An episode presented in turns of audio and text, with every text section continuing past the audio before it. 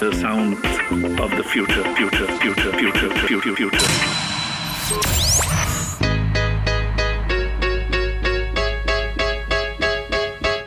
Hola, ¿cómo están? Hoy es un episodio distinto. Me toca darles la bienvenida al último capítulo de esta temporada de Por 100, el podcast sobre la banca digital, la fintech, traído por ustedes por GetSherpa. En este ciclo de 46 episodios hemos tenido invitados de lujo, como a Rafael Capeler de Reworth, a Daniel Vogel de Bitso, Agustín Foyerjaque de Fintual, Guillermo Torrealba de Buda.com, Cristóbal Silva de Kayak Ventures y hasta Juan Guerra de Revolut, entre tantas otros colegas y amigos. Hemos conversado sobre temas súper importantes para el mundo LATAM, como la reformación y la adaptación de la banca tradicional, el mundo cripto, la fintech con sus diversos modelos innovadores y sobre la evolución, los éxitos y los fracasos de cada empresa, todo esto contado por sus protagonistas. Pero esto no es todo, aún tenemos mucho camino por recorrer y próximamente estaremos trayendo las novedades para los amantes de la banca digital y la fintech de qué es lo que se viene en la siguiente temporada. Habiendo dicho esto, ahora sí, ¿me acompañas a multiplicar? Comencemos. En el capítulo de hoy vamos a conversar sobre pagos, sobre la modernización de la infraestructura financiera en la TAM y cómo escalar startups por toda la región. Para eso tenemos un súper invitado, tenemos a Gastón Irigoyen, CEO y co-founder de Pomelo, una empresa de tecnología que está hoy día liderando el desarrollo de infraestructura y servicios financieros para toda América Latina. Bienvenido Gastón, ¿cómo estás? Hola Mijael, ¿cómo estás? Muy bien, ¿y vos? Gracias por la invitación. Todo bien por acá, muy felices de, de tenerte con nosotros. Oye Gastón, voy a contar un poquito de, de, tu experiencia, tu currículum para los que no te conocen. Aquí siéntete libre de corregir cualquier cosa que falte o, o que quieras resaltar. Gastón, bueno, es un emprendedor argentino, ha ejercido el cargo de CEO en Naranja X y fue CMO y CRO de Restaurando, plataforma de reserva de restaurantes en línea líder de Europa. Además fue manager en Google y YouTube y actualmente es CEO y co-founder de Pomelo y docente además de la Universidad de San Andrés. O sea, tiene una super experiencia en el mundo de pagos, mundo digital. ¿Algo que agregarle, Gastón? No, no, no, creo que bastante completo. Oye, Gastón, Vamos a partir con la primera pregunta que le hacemos a todos los invitados. Estamos en un ascensor, me tienes que contar qué es lo que es Pomelo antes de bajarnos, tal como un elevator pitch. Así que vamos.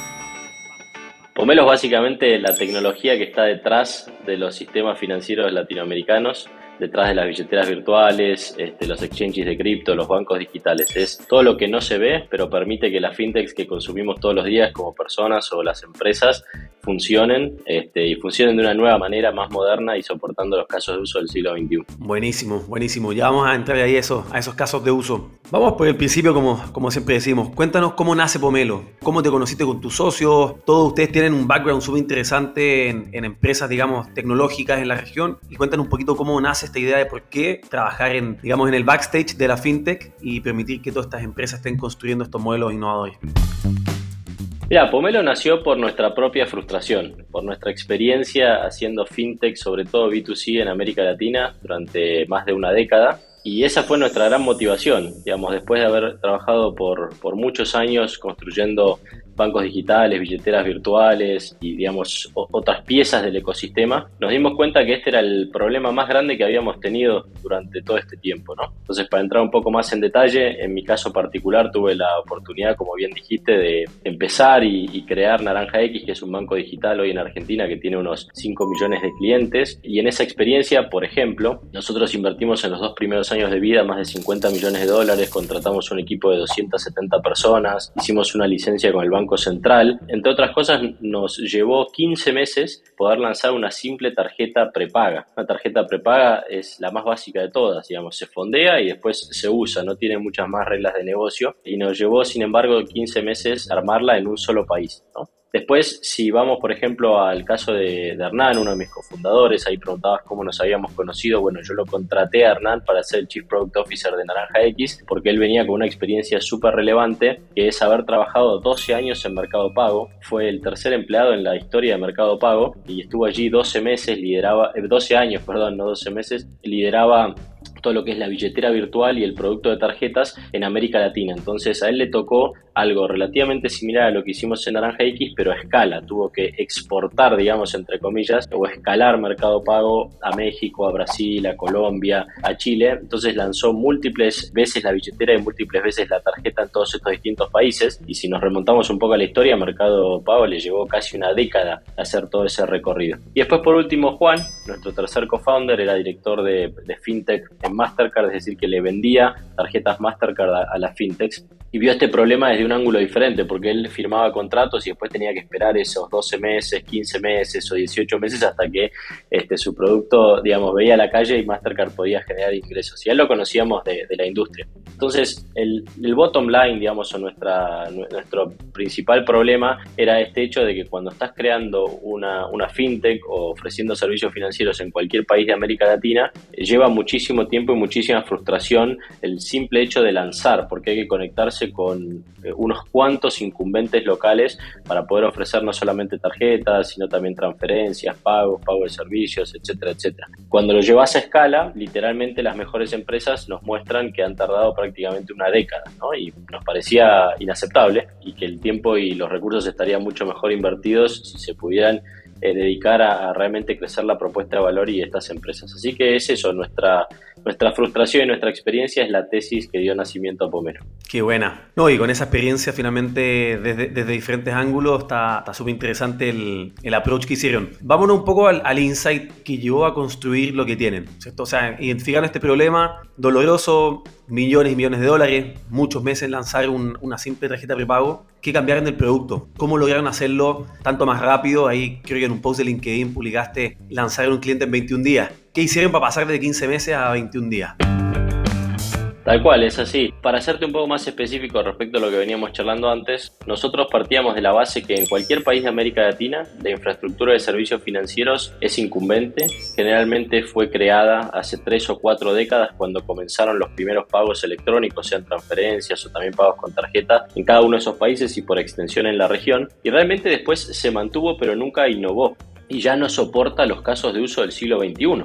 Pensá que cuando se creó esa infraestructura, no sé, no existía cripto, no existían las transferencias inmediatas, no existían siquiera los celulares como los conocemos hoy, los, teléfonos móviles como los conocemos hoy, y mucho menos, no, o sea, no existía ninguno de los jugadores que operan, eh, digamos, adentro de un teléfono celular como los que consumimos todos los días. Después, en segundo lugar, lo que nosotros veíamos es que es una región enorme, en América Latina, digamos de México hasta, hasta la Argentina y Chile, hay algo así como 650 millones de habitantes, es decir, el doble que en Estados Unidos. Nuestra región tiene la mitad del, GDP eh, de China, el doble que el de India, pero sin embargo, cuando la miramos, nadie la mira como un todo. O sea, hay que, hay que, digamos, partirla en todos los países que la componen. Y esos países son completamente diferentes y heterogéneos y en términos de servicios financieros están en estadios diferentes. Hay ecosistemas mucho más maduros como el brasilero, que Pix es un éxito y ya están en la fase del crédito, y hay otros países menos desarrollados que todavía están en fase como mucho más de inclusión financiera y poder darle a la gente un primer instrumento por primera vez.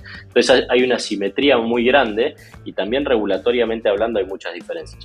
Y en tercer lugar, lo que veíamos era que las, em, las mejores empresas, generalmente son de base tecnológica, aunque pueden ser también de transformación digital, más temprano que tarde se convierten en empresas regionales, ¿sí? ¿Por qué bueno? Porque generalmente, digamos, eh, en el apetito de crecer o porque tienen fondos de inversión por detrás, etcétera, todos estos eh, fundadores súper exitosos llevan a que sus empresas sean regionales. Y entonces, en un mundo donde cada vez se ofrecen más servicios financieros, incluso empresas que no se dedican a servicios financieros comienzan a ofrecerlos, y luego hablamos de algunos ejemplos que, tenemos en lo que se llama finanzas embebidas, todos tenían que pasar por este gran problema que te comenté, que es eh, dedicarle una década de tiempo a poder estar presente en, en todos estos países. Y creía que había una mejor manera y por eso creamos Pomelo con esta visión de ser una infraestructura nueva, moderna y sobre todo regional, que realmente elimine las fronteras de los países en América Latina y que nos una como continente. Y bueno, tras eh, poquito más de dos años de vida, hemos conseguido no solamente crear esa infraestructura, sino tener los primeros casos de experiencias radicalmente mejores. Vos lo comentaste. O sea, pasamos de nuestra experiencia tardando 15 meses en lanzar una tarjeta prepaga en un solo país a 21 días de punta a punta, desde firmar el contrato, integrarse y hacer el go live por parte de algunos de nuestros eh, clientes más recientes. Es decir, es algo órdenes de magnitud mejores, son unas 18 o 20 veces mejor, más rápido, pero no solamente eso después de lanzar en un país, cuando se expanden al segundo país, hemos tenido casos que lo hacen en dos semanas, con lo cual 21 días más, más 14 días, dos semanas, estamos hablando que en 35 o 40 días una empresa ya puede estar ofreciendo servicios financieros en, en dos países.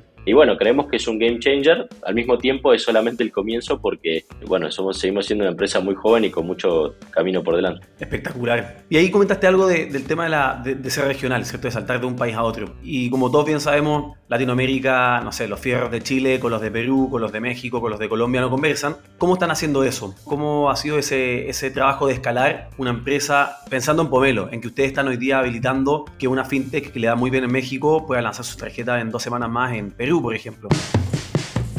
A ver, hay una parte, digamos, que es tecnología propia que se puede regionalizar, digamos, y hay otra parte que es mucho más inherente o implícita a cómo funcionan los sistemas financieros en cada país, digamos, que no podemos cambiar, o sea, podemos como adaptarnos a ello, ¿no? Entonces, en definitiva, Pomelo es esta combinación entre regional y local. Pero en última instancia lo que importa es cómo lo consume nuestro cliente y si nuestro cliente ve una mejora sustancial. Entonces, nosotros nos encargamos de resolver tanto lo local como lo regional. En general la regulación es local, entonces eso vamos país por país eh, con el entramado de licencias o lo que corresponda desarrollar a nivel producto y tecnología para hacer Uber locales, super locales. Pero por otro lado, parte de la magia de Pomelo está en esa escalabilidad regional. Entonces nosotros resolvemos toda esa lógica, si querés, y esa complejidad en nuestra propia infraestructura, digamos, en el backend, en lo que no ven nuestros clientes. Lo que nuestros clientes ven son las, APIs, que son las que consumen, con las cuales eh, van creando sus respectivos productos.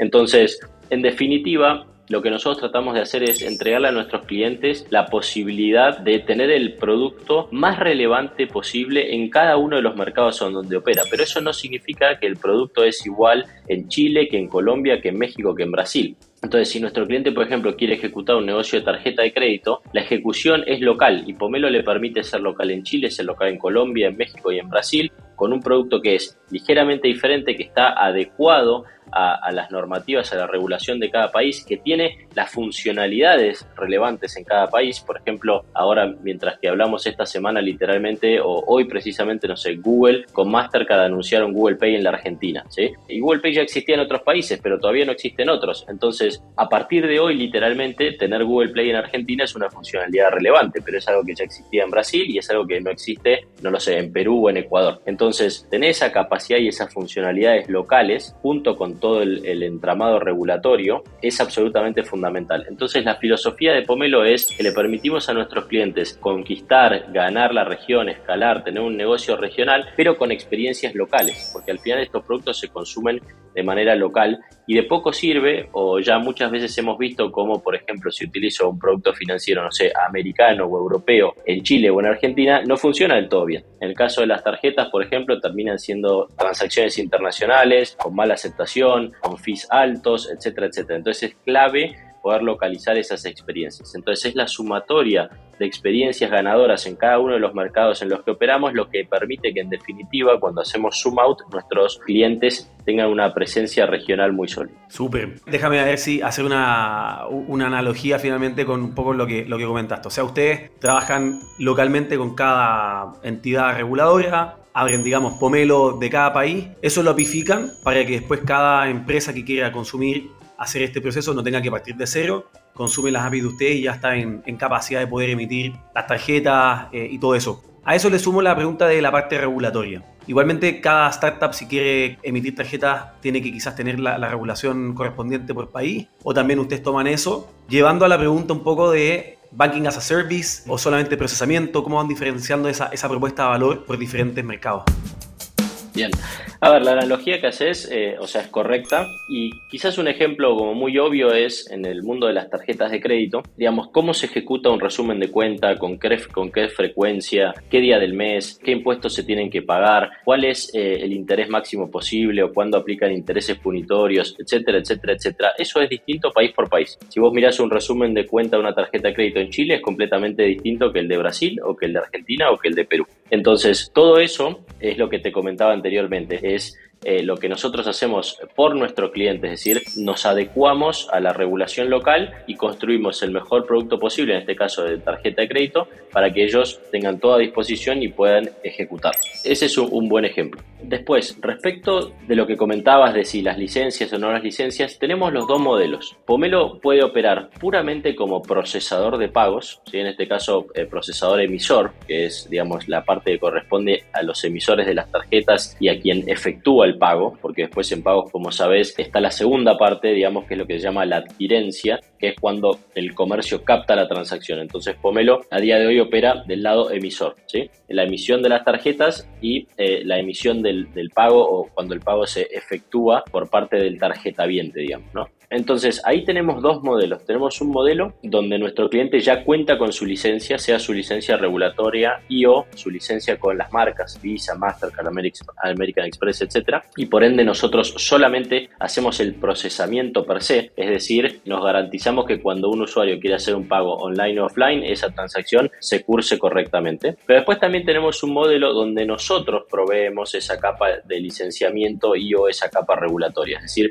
Pomelo también cuenta con licencias de Visa y de Mastercard en los seis países en donde operamos y también contamos con algunas licencias regulatorias, por ejemplo, una institución de pagamentos o de pagos en Brasil, un PSP que es el equivalente en Argentina y así sucesivamente. Entonces nosotros podemos adoptar, digamos, esa figura y contar o llevar esa responsabilidad para que nuestro cliente no lo tenga que hacer. Y también es parte, digamos, del, del producto o una capa arriba del producto que, que ofrecemos. Y generalmente lo que termina sucediendo en el mundo fintech es que cuando una compañía empieza o cuando una compañía se está expandiendo internacionalmente, suele apalancar nuestro entramado, digamos, de licencias y o regulatorio para ellos poder, digamos, tener un modelo más light y poder validar que eh, todo va a funcionar correctamente y que su producto tracciona. Y después si tracciona, ya hacen como su upgrade y comienzan a sacar sus propias licencias, etcétera, etcétera. Entonces tenemos los dos modelos y es flexible. Y después para terminar, con respecto a lo que comentabas de, de, Banking as a Service, es otro producto que no es de procesamiento, sino mucho más de cuentas virtuales y del ecosistema de pagos que hay alrededor de, de una cuenta, que también lo ofrecemos, hoy en día lo ofrecemos tanto en Argentina como en Brasil. Entonces podemos darle a nuestro cliente una cuenta virtual entonces vamos al caso Brasil, una cuenta virtual que está conectada con el sistema financiero local, que es interoperable con los bancos, con las fintechs, que tiene PIX, que obviamente también tiene la tarjeta y funciona en la red de cajeros. Pero digamos, esto que denominaste banking, nosotros lo llamamos digital accounts y es un producto independiente pero complementario a, las tarjetas. Ah, lo encuentro espectacular. O sea, creo que el realmente un poco con lo que estás comentando y todas estas preguntas van un poco a, que la gente vaya entendiendo bien el producto. O sea, están bajando las barreras de entrada en tiempo, en costo, quizás unas 500, unas 1000 veces con respecto a los números que nos dijiste de Naranja X, para que realmente cualquier empresa pueda sacar una tarjeta, pueda sacar, no sé, todos sus productos. Cuéntanos un poquito de los clientes que tienen la TAM, qué casos de implementaciones entretenidas estás viendo, que, que son buenos reflejos de un poco de esta capacidad que están creando ustedes de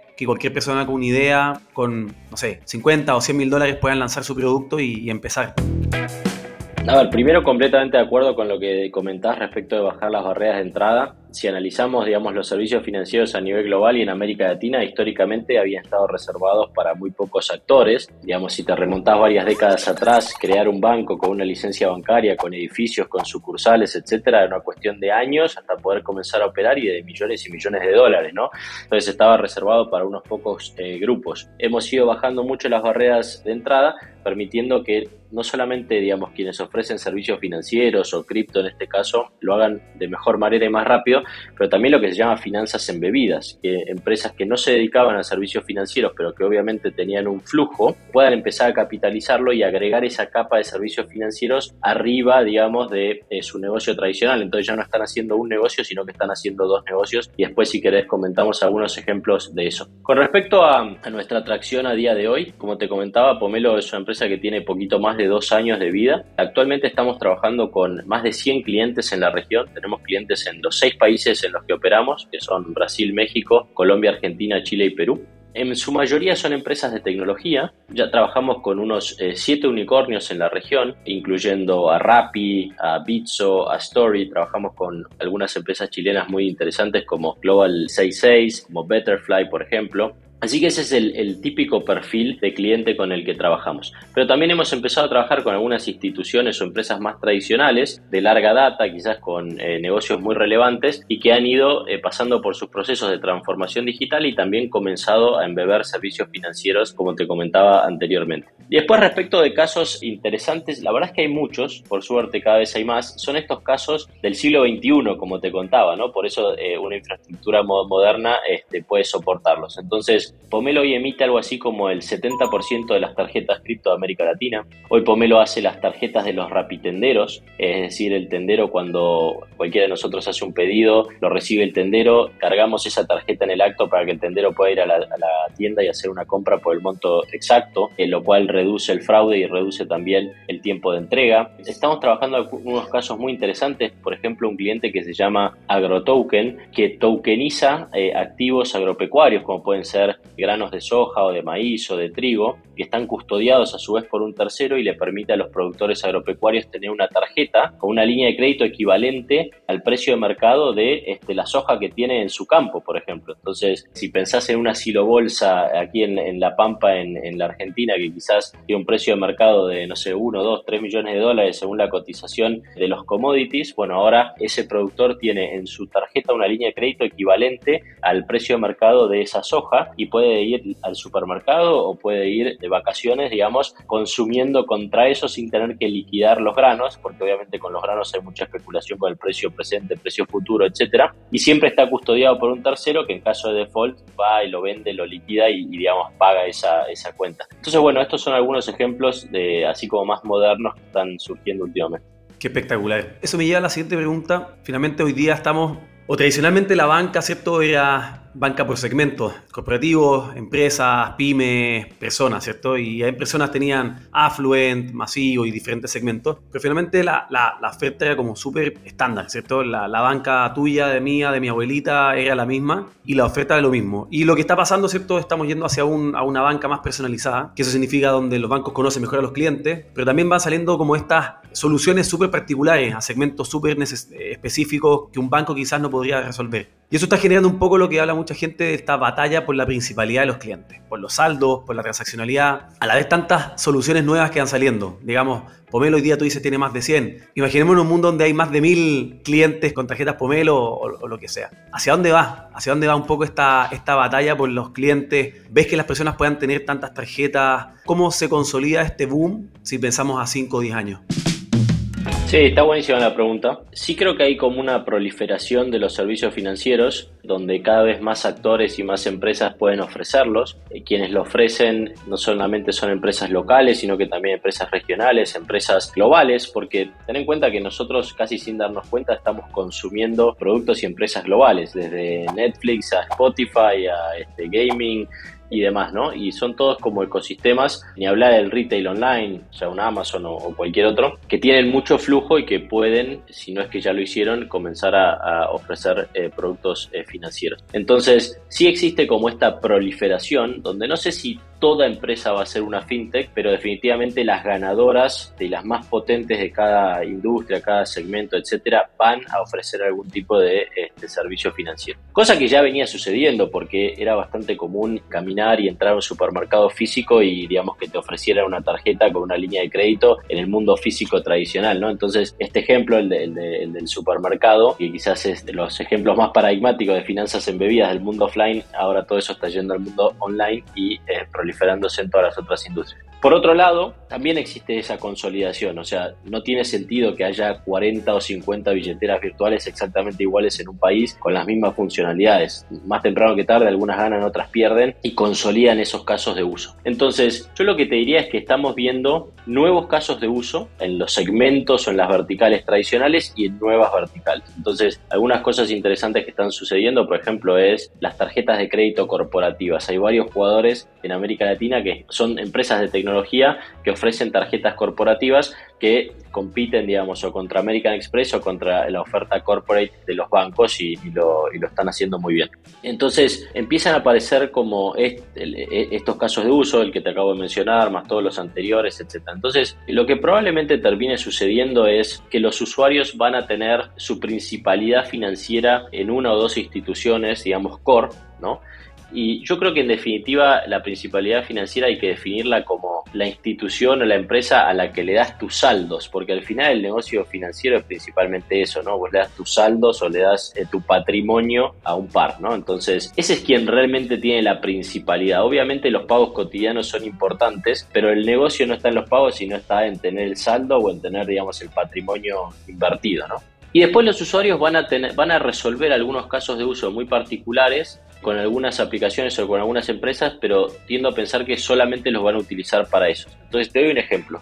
Acá en Argentina, Walla o Mercado Pago tienen mucha atracción como cuenta virtual con una tarjeta, ¿sí? Entonces, bueno, han penetrado muchos segmentos, digamos, han logrado incluir financieramente a mucha gente que no tenía acceso a una cuenta bancaria, ¿sí? Y es muy normal verlos pagando con QR y enviándose dinero entre sí, etcétera, etcétera, etcétera. Ahora, hay algunos casos de uso muy particulares, como por ejemplo la carga de combustible en una estación de servicio, que las cadenas de estación de servicio o las empresas de energía lo están haciendo muy bien. Y para ese caso de uso en particular le están ganando la principalidad algunas de las billeteras virtuales que te mencioné anteriormente. Entonces, si me limito a mi propio caso y pienso en lo que hice esta mañana, por ejemplo, pagué con QR varias veces, pero cuando fui a cargar nafta utilicé la aplicación de la empresa de energía y de esa cadena de estaciones de servicio, porque tiene muy bien resuelta la experiencia, tiene el programa de loyalty incluido, si necesitaba comprar un café este, y algo para desayunar, es parte de la misma experiencia, el pago del combustible lo puedo hacer este, desde la misma aplicación con una tarjeta que tengo cargada, que tranquilamente puede ser o mi tarjeta bancaria o la tarjeta de un Walla o de un mercado pago, pero para ese caso de uso particular yo considero que la estación de servicio resolvió o está resolviendo de manera superior la experiencia. Entonces, para resumir, creo que la principalidad definida como, digamos, la captación del saldo o de tu patrimonio va a estar centralizado en aquellas instituciones en las que más confíes, que pueden ser o bien tradicionales o bien de tecnología, y después va a haber problemas puntuales que se resuelven o casos de uso donde los usuarios van a animarse a saltar a otras aplicaciones. Lo mismo pasa con la compra y venta de cripto. Quizás no le das tu principalidad financiera o no le das tu salario, pero sí le delegas, digamos, la parte cripto de, tu patrimonio eh, o la compra-venta cotidiana para resguardarte, por ejemplo, de una moneda que se devalúa todos los días, entonces quieres tener tus, tus stablecoins. Oye, es súper interesante, concuerdo plenamente en, la parte ahí de la, de la, experiencia usuario, finalmente uno inconscientemente empieza a usar aplicaciones que son más bonitas que otras, simplemente porque son más, ¿no es cierto?, amenas, y claro, eso se va complementando con, con journeys y con, con, cosas como comentaste ahí con, con las empresas de gasolina hay una tendencia súper fuerte en bancos y fintechs por igual, que diría, que tiene que ver con estas estrategias de corto plazo buscando ganar la lealtad a largo plazo. ¿A qué me refiero con eso? Hoy día los descuentos y los cashbacks con las tarjetas son, pero sí, una locura. Con este supuesto un poco a lo Uber, ¿cierto? Te regalo 20 dólares o 10 dólares si tú invitas a un amigo y si los dos lo usan y un poco ir generando esos ciclos virtuosos de, uso. ¿Crees que eso puede ser una estrategia a largo plazo para ganar la principalidad, obviamente en saldo y en la transaccionalidad? Mira, creo que las estrategias de largo plazo son aquellas que acaban siendo rentables. Entonces, con esto quiero decir que el cashback, por ejemplo, puede funcionar o no puede funcionar, pero va a funcionar para aquellas empresas que logren un, mecanismo a través del cual el dar el cashback hace que su negocio sea rentable. Entonces, si doy cashback, pero en definitiva estoy quemando caja o estoy perdiendo dinero, bueno, eso es un incentivo artificial de corto plazo para ganar o retener usuarios. Y tarde o temprano se corta, como por ejemplo estamos viendo hoy en día con muchas de las fintechs o de los crypto exchanges, porque ha cambiado el viento, digamos, en, en la industria tech y en venture capital y demás, y todo está tendiendo hacia, digamos, modelos sustentables y rentables y demás. Entonces, los inversores ya no permiten más este tipo de, de comportamiento. Subsidio. De subsidio, exacto. Ahora bien, si yo tengo un negocio que es muy rentable y que puedo ceder parte de esa rentabilidad para ofrecer un cashback que a su vez funciona como un mecanismo de adquisición y retención de usuarios, bueno, bienvenida sea porque encontré un growth engine, es decir, encontré una fórmula de crecimiento que se autosustenta que me permite pagar un monto eh, controlado por la adquisición y la retención de usuarios, sabiendo que el lifetime value de ese usuario va a ser mayor a la inversión que hice. Entonces, de vuelta, digamos, el cashback o las promociones pueden o no ser la fórmula de éxito de muchas de estas empresas a mediano o largo plazo, lo van a hacer en tanto y en cuanto sean eh, rentables. Ahora, hay otro elemento que también es importante, que es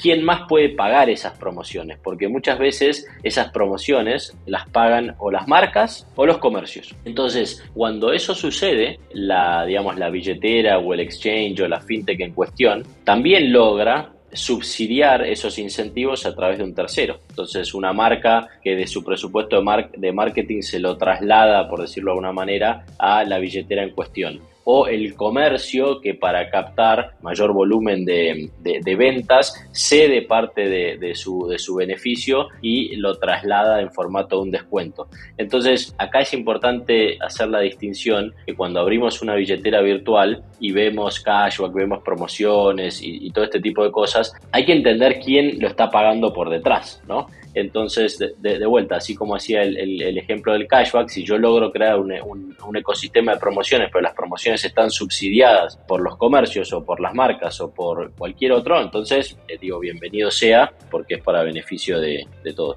Súper, súper buen análisis. Oye, Gastón, hablaste súper rápido ahí de, cripto. Como argentino, hay, obviamente, hoy día no, la moneda argentina, digamos, no es la que esté con mejor rendimiento. ¿Cuál es tu visión de los cripto? Ustedes están trabajando con eso, están potenciando, digamos, las tarjetas de, varios de, de, los jugadores latinoamericanos. ¿Cuál es tu percepción de la adopción que tendrá las criptomonedas, los stablecoins, Bitcoin o los tokens que salgan? ¿Cuál es tu visión con eso?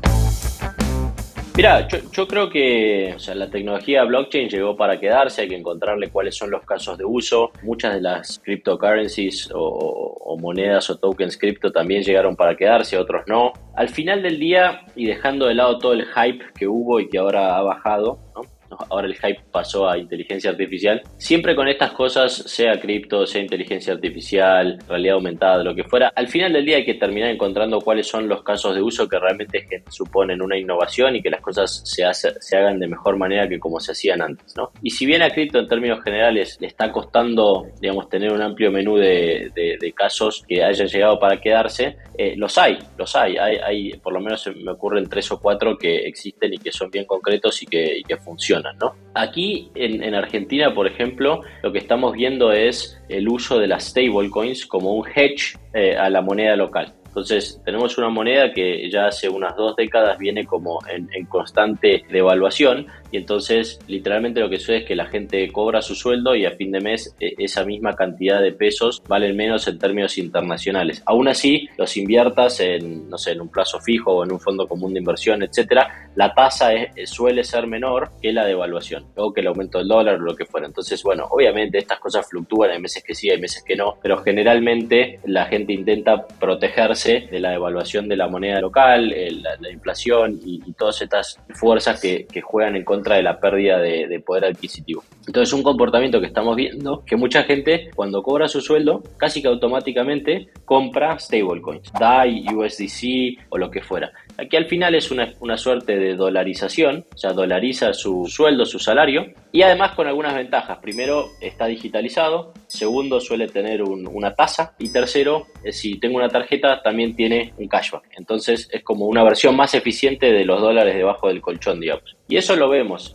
y Argentina, para bien o para mal, ha sido un gran exportador de este caso de uso, por ejemplo. Y hay, mucho interés del mundo en venir a ver cómo se comportan los usuarios, porque después lo mismo sucede en otras regiones. Entonces, hace poco, cuando estuvieron las elecciones en, en Colombia, que fueron hacia, el resultado electoral fue hacia la izquierda, el comportamiento natural de mucha gente fue esa misma noche, tras conocerse los resultados, comenzar a comprar dólares o stablecoins atadas al dólar. Y sucedió en Colombia exactamente lo mismo que en Argentina. Y Colombia lleva unos meses donde la moneda se viene de evaluando y digamos el ecosistema fintech y cripto colombiano ha estado aprendiendo del argentino. Por otro lado, en México y en Brasil, donde las monedas locales se han estado apreciando, hemos visto un comportamiento diferente. Es bastante interesante, pero en definitiva lo que yo te diría es de aquí y hacia adelante, además va avanzando la regulación, hay países que ya tienen su regulación cripto, etcétera. Cripto pasa a ser, en mayor o menor medida, con, con, con más o con menos share, parte de los sistemas financieros y de los ecosistemas financieros de las personas y después en segundo lugar o con cierto retraso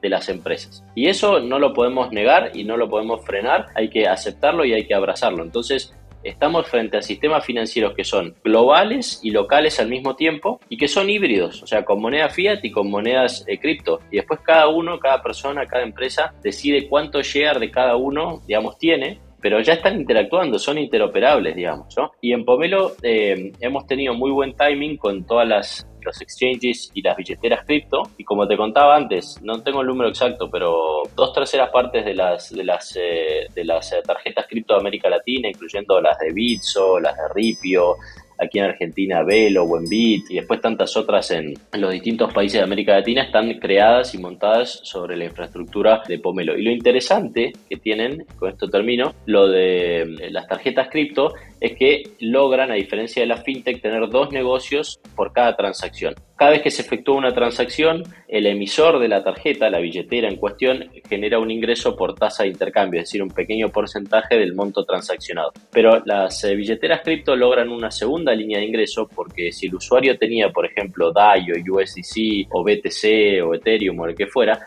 tiene que vender esas coins para poder hacerse de la moneda fiat o fiduciaria local, porque en definitiva así es como se cursan las transacciones. El, POS o el comercio acepta moneda local y no acepta moneda cripto, al menos por ahora. Entonces, todas las billeteras cripto logran cada vez que un usuario hace una compra hacer eh, dos negocios, digamos, eh, en, lugar de uno que es la forma tradicional, lo cual hace más interesante su negocio y lo cual también les ha permitido ofrecer más cashback. No, totalmente. Ahí, claro, la transaccionalidad se duplica finalmente de, si, si eres un exchange normal con o, con sin tarjeta. Y Gastón, y la última pregunta antes de pasar a, la última sección. Hablaste, tienes dos hijos. La empresa Pomelo, dijiste, tiene en hace más o menos dos años. Y tenemos hartos emprendedores, fintech ejecutivos de bancos que nos escuchan tienen hijos, yo tengo una niña también. ¿Cómo ha sido este equilibrio entre construir una startup que crece así, tal cual muestran en los libros, y hacerlo también con dos niños, manteniendo un poco ese equilibrio familiar? ¿Cuál ha sido como tus aprendizajes en, en ese aspecto? Sí, tengo dos hijas chiquitas, además, este, de 7 y de 4 años. Y bueno, además de, no sé, otro, otros, algunas otras cosas dando vuelta ahí en, en la vida eh, personal. Bueno, por ejemplo, eh, últimamente estuve corriendo bastante, entonces fui a correr el cruce de los Andes, que es una carrera de 100 kilómetros en tres días. Después, hace unos meses, me fui a correr un, un trail también a la Patagonia, este de 40 kilómetros en un día, etcétera. Entonces, eso agrega mucho, mucho tiempo. Yo creo que la vida del emprendedor, sinceramente, eh, no es balanceada, es desbalanceada, de eso no tengo ninguna duda. Lo que uno tiene que hacer es encontrar cierta armonía dentro del desbalance, ¿no? O sea, hay, hay que elegir sus batallas. Yo tiendo a hacer pocas cosas, pero las trato de hacer bien esas cosas son básicamente mi familia, el deporte, Pomelo eh, y poco más y después eh, últimamente he estado diciendo que no a prácticamente todo. Bueno, también, como decías en la presentación, doy clases en la Universidad de San Andrés, de negocios digitales, de, fintech, etcétera. Pero bueno, lo, veo un poco como una extensión de mi trabajo y poder educar a, la comunidad local y demás, ¿no? Entonces, conceptualmente trato de hacer pocas cosas y hacerlas bien. Obviamente el tiempo nunca alcanza, y creo que hay que encontrar esa armonía dentro del desbalance, porque uno se compara con amigos y está siempre desbalanceado, siempre está corriendo, nunca tiene tiempo, a eso hay que sumar todos los viajes eh, de trabajo, alguna vacación de vez en cuando, etc. Pero al mismo tiempo son como los grandes cables a tierra, ¿no? O sea, el poder salir a correr, poder distraerte jugando con tus hijas, etcétera, bueno, son los pequeños momentos donde uno cambia la inercia y se olvida un poco de los problemas, o a veces no te olvidas de los problemas, pero los miras de otra manera o reflexionas al respecto. Yo, por ejemplo, cada vez que voy a correr, pienso en los desafíos laborales que tengo, o escucho podcasts, o, escucho algún eh, audiobook. Son como mis momentos también educativos, ¿no? Qué sé yo, funciona, ¿no? Este, la verdad que, pasan, lo, pasan los días, los meses y los años y uno, uno se va cansando y es súper, súper intenso, pero después también hay muchísima satisfacción porque la cantidad de cosas y aprendizaje que se hace por unidad de tiempo emprendiendo es eh, órdenes de magnitud mayor que prácticamente en cualquier otro ámbito o profesión, ¿no? Y, y eso al final eh, es gratificante. Terminas cansado, pero contento. no, pero está bueno eso. La, unidad de medición de, aprendizaje está, es una buena forma de, verlo. Muy de acuerdo con eso. Oye, Gastón, y llegamos ahora a la última parte del, del, episodio, una de mis secciones favoritas, se llama Futurología. ¡Ay, Como bien sabes, el podcast se llama Por 100 porque estamos intentando imaginar cómo serían los próximos 100 años de la industria financiera, pero 100 años creo que es mucho, entonces siempre le decimos a nuestros invitados que imaginen cómo sería la industria financiera en los próximos 10 años. En una respuesta hace un poquito nos contaste un poquito de, cómo estabas viendo esta consolidación de las fintechs y todo eso, pero acá lo vemos más amplio. Cuéntanos cómo crees que se va a ver la industria financiera en los próximos 10 años. Aquí libremente de, decir lo que quieras, vamos a grabar la, la predicción, te vamos a mandar en 10 años más para ver qué tan, qué tan afinado estuviste. Bueno, a ver, eh, primero y principal, eh, obviamente no lo sé, la respuesta corta sería no lo sé. Yo creo que los emprendedores tienen que tener la autoestima alta y el ego bajo, ¿no? Muchas veces no sucede, pero, pero parto de ahí en el sentido de decir la verdad que no sé, pero si tuviera que hacer mi mejor eh, intento de futurología, te lo hago como en distintos vectores. Primero creo que la industria financiera va a ser local, regional y global al mismo tiempo, y va a ser todas y ninguna, ¿no? Y hablamos un poco de eso, ¿no? Creo que el delivery y las experiencias son locales, pero el consumo de los servicios financieros es global, y después, digamos, también está el aspecto regional en el sentido de que las regiones del mundo operan de esa manera, o las empresas operan de esa manera, o los ciudadanos o las personas se, se mueven en entornos un poco más regionales, etcétera, etcétera. Entonces creo que van a ser esos como tres planos que operan al mismo tiempo y sin darnos cuenta a veces vamos a tener experiencias locales y a veces vamos a tener experiencias globales y tienen que ser como interoperables. Eso, eso es lo primero. Después, lo segundo, que también lo comentamos, es esto de cripto y fiat conviviendo, ¿no? A veces cooperando, a veces compitiendo, pero en definitiva eh, conviviendo y, yo creo que cada vez más personas y empresas van a tener un share de su actividad financiera, digamos, eh, en, cripto y, otro share en, fiat y cada vez van a ser más de vuelta interoperables e indistintas, ¿no? Después creo que vamos hacia un futuro multirail o con muchos rieles en América Latina, por excelencia, el, riel principal, digamos, en los pagos es el efectivo. Digo, nos guste o no nos guste, sigue siendo el efectivo. El 70% de las transacciones siguen ocurriendo en efectivo. Quizás Chile en ese sentido está mucho más avanzado que el resto de los países, pero por default seguimos, digamos, utilizando más el riel de efectivo. Y vienen otros rieles como a competir y a quitarle ya el efectivo, lo cual obviamente es bueno. El riel de tarjetas es uno, donde está muy enfocado Pomelo. Después, cripto es otro riel. Y un cuarto riel que está creciendo mucho son eh, las transferencias, cada vez más, no solamente impulsadas, sino también mediadas o reguladas por los bancos centrales o por las autoridades monetarias o los reguladores locales. ¿no? Entonces, ahí PIX es un gran ejemplo. Ahí en el Banco Central de Brasil, hizo un trabajo espectacular, pero en Argentina tenemos transferencias 3.0 que también funcionan muy bien, etcétera. Y además, como región, tenemos que estar muy orgullosos de eso porque a día de hoy en Estados Unidos las transferencias siguen tardando entre uno y tres días y tienen un costo muy alto. ¿no? Después también creo que un cuarto vector es eh, todo el tema del Open Finance, que depende mucho de la regulación, pero lo más importante ahí es este concepto de que las personas y también las empresas son dueñas de su historial financiero y tienen portabilidad de ese historial financiero, que no siempre ha sido el caso. De hecho, si uno se pregunta si uno trabaja o, digamos tiene una cuenta bancaria en un banco tradicional hace 10 o 20 años y se pregunta cómo eh, puedo acceder a toda esa información y ese historial, probablemente no puedas accederlo. Entonces eso tiene que cambiar y está cambiando y, digamos la relación de poder vuelve o va, viene por primera vez digamos a la persona y a las empresas. De la misma manera que cuando subís contenido, no sé, a Instagram es tu contenido y no es de la plataforma. La plataforma solo lo está distribuyendo, pero el contenido es tuyo y lo puedes descargar y te lo puedes llevar con vos. Entonces entonces, ese es un cuarto eh, vector. Y después, eh, por último, lo que te diría es, eh, va a haber una, los ganadores del, sistema financiero del futuro van a ser una combinación de bancos tradicionales, unos pocos que realmente logran hacer un muy buen trabajo de transformación digital, con empresas de tecnología. A su vez, dentro de las empresas de tecnología, las, fintech y las cripto cada vez van a ser más de lo mismo, porque parten de un lado pero llegan, o, llegan digamos, al mismo lugar, así como una estrategia más atrapa todo. Por supuesto, va a, haber, va a seguir habiendo como especialistas que solamente hagan cripto, solamente hagan inversiones, etcétera. Pero bueno, bancos, empresas de tecnología y algunas empresas que pueden ser de tecnología o más tradicionales que hacen finanzas en bebidas, como el caso de las estaciones de servicio este, o las gasolineras que comentábamos antes.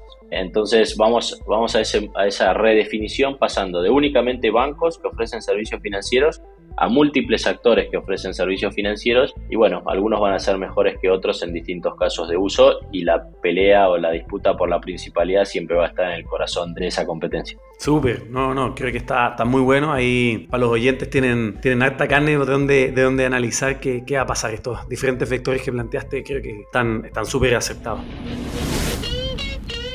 Oye, Gastón, te agradezco muchísimo el tiempo. Está, ha sido una súper, súper entretenida conversación. Aparte, preparándome para este episodio, estoy conversando ahí con diferentes personas de tu equipo, que ahí cuando, cuando salga el episodio se los vamos a compartir, van a, van a entender también por qué los contacté a ellos y así pueden entender mucho mejor de, de lo, de lo súper que están haciendo. Si la gente se quisiera poner en contacto contigo, ¿cuál es el mejor canal para poder hacerlo?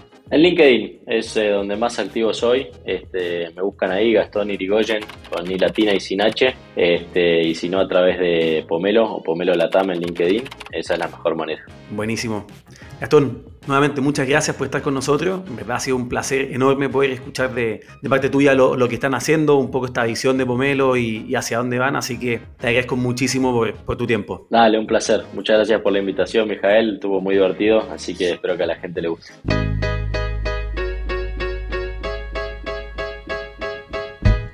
Y bueno, llegó el momento de despedirnos. Si te quieres poner en contacto conmigo para preguntas o sugerencias, puedes hacerlo en mijael.getsherpa.com. De este lado del micrófono les habla Mijael Feldman y del otro lado la producción del podcast está Delphi Sebane, Salva Luca y Juli Cabrera y la edición Cristian Acer. Gracias por haberme acompañado hasta el final de este episodio por 100. Nos reencontramos en la segunda temporada de este tremendo podcast. Nos escuchamos hasta la próxima.